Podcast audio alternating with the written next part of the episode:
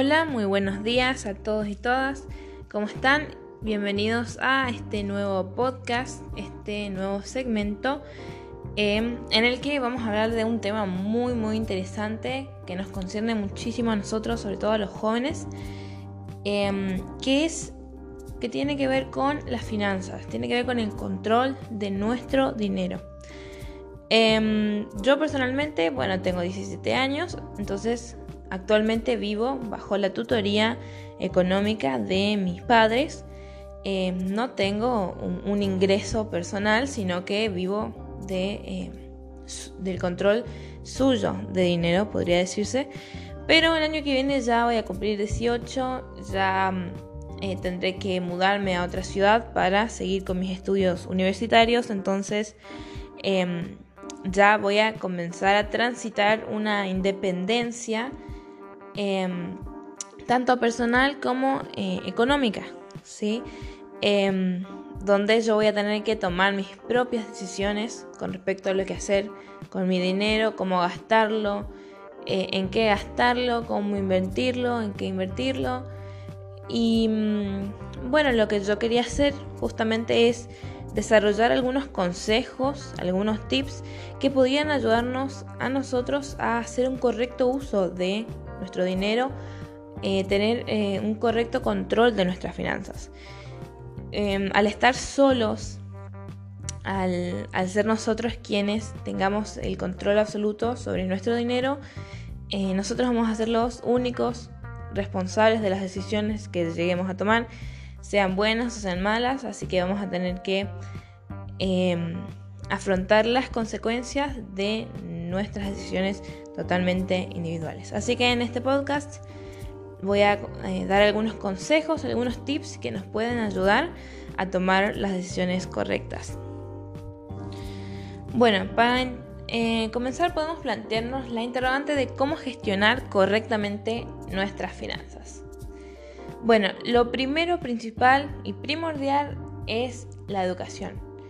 La educación, en este caso financiera, nos va a permitir entender cómo funciona la economía. Informarnos siempre, educarnos siempre nos va a permitir tener conocimientos acerca de cómo funcionan las cosas, acerca de, las técnicas, em, de, las herramientas involucradas. Entonces, eh, la educación en cuanto a nuestras finanzas nos va a permitir tener, eh, ser conscientes del funcionamiento de nuestra economía, del manejo de nuestro dinero y también eh, las consecuencias de las decisiones económicas que tomemos en un largo y en un corto plazo. Independientemente de eh, los caminos que podemos elegir, de las decisiones que tomemos, siempre es, es bueno tener una buena gestión de nuestras finanzas y de nuestro dinero. Bueno, en primer lugar, creo que uno de los mejores consejos que podemos tomar es tener cuidado con nuestros gastos. Eh, siempre que uno tenga dinero, sea grande o sea chico, siempre se van a presentar eh, algunas oportunidades para gastar. Incluso cuando, incluso cuando no tenemos dinero, siempre se presentan nuevas tentaciones que... Em, nuevas oportunidades en las que nosotros podemos gastar nuestro dinero.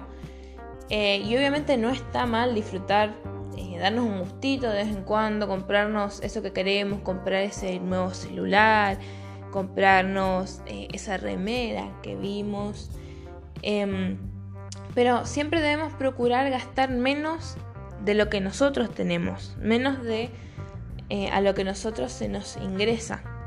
Evitar, evitar la deuda. Para alcanzar la libertad económica tenemos que evitar totalmente caer en deudas.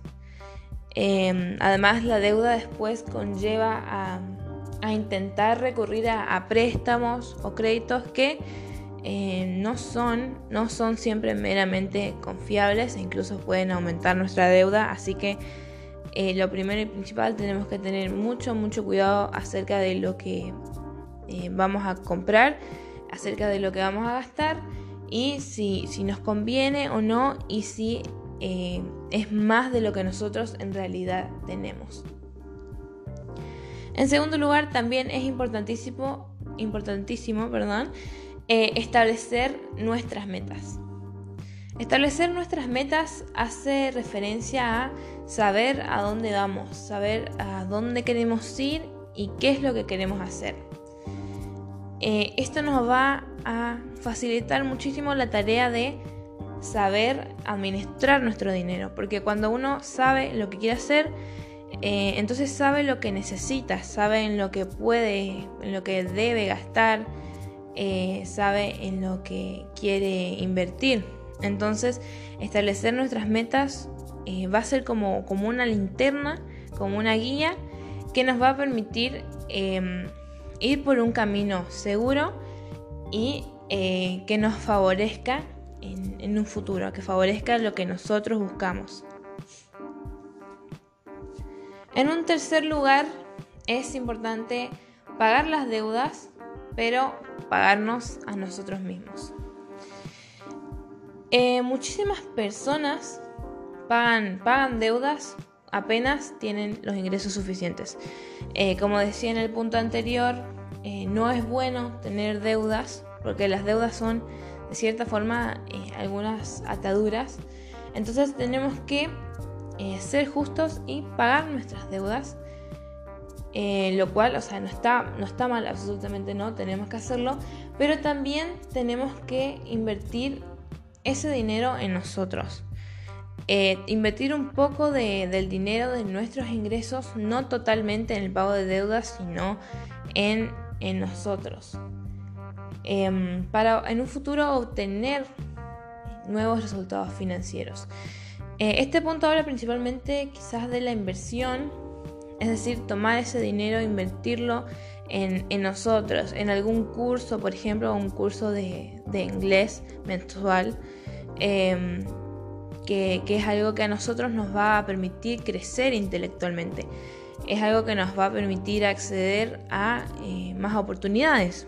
El inglés, por ejemplo, eh, actualmente es eh, uno de los idiomas más hablados y es un requisito, un requisito en un montón de trabajos. Entonces, pagar un curso mensual, virtual o presencial de inglés es una muy buena inversión. Entonces a eso se refiere el de págate a ti primero, a eso se refiere esa frase. A, invertir un poco de ese dinero en vos mismo. No tomarlo como un gasto, sino que algo que en un futuro eh, podríamos llegar a ver los resultados. El cuarto consejo para gestionar nuestro dinero es elaborar un presupuesto personal. Elaborar un presupuesto se basa en conocer exactamente eh, todas nuestras entradas y salidas de dinero. Es decir, saber cuánto dinero tenemos, cuánto dinero nos entra en el principio de mes y cuánto dinero se nos va durante este. Eh, así vamos a poder planificar con anterioridad todos nuestros gastos eh, y poder calcularlo, poder calcularlos y llegar a fin de mes con un superávit.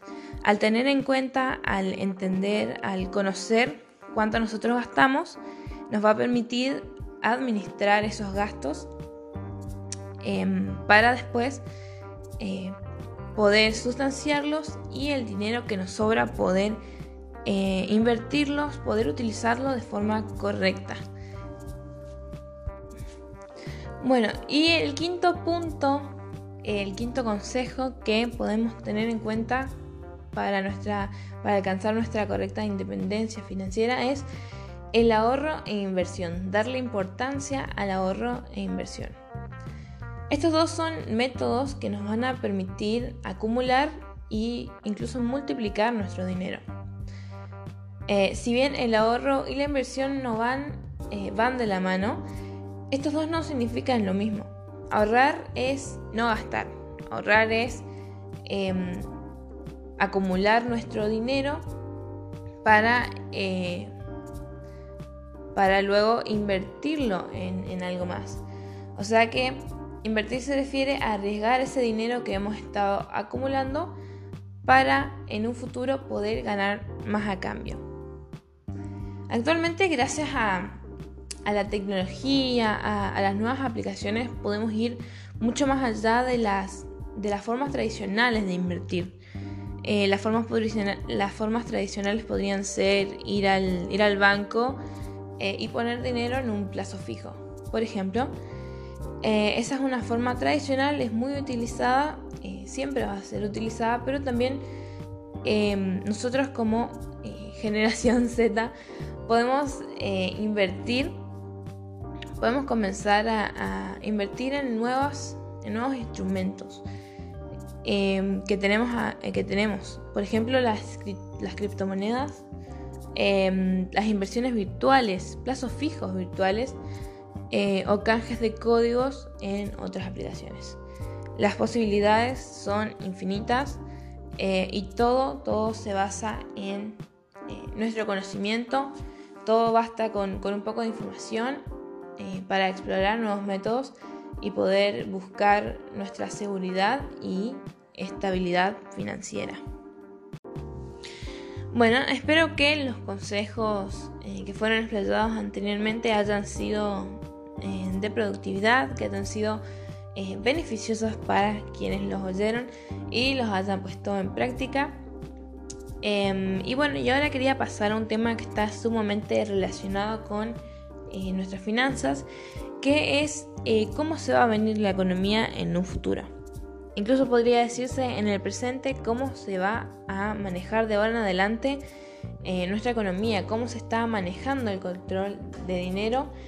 Y quería hablar nada más y nada menos que de las billeteras digitales o billeteras virtuales. Em, se podría decirse que gracias a la llegada de la pandemia, gracias al coronavirus, este nuevo método eh, tomó mucho, mucho más impulso eh, la cuarentena impidió que el manejo de la economía se eh, tome con la cotidianidad. el quedarse en sus casas impidió que todo siguiera su ritmo normal.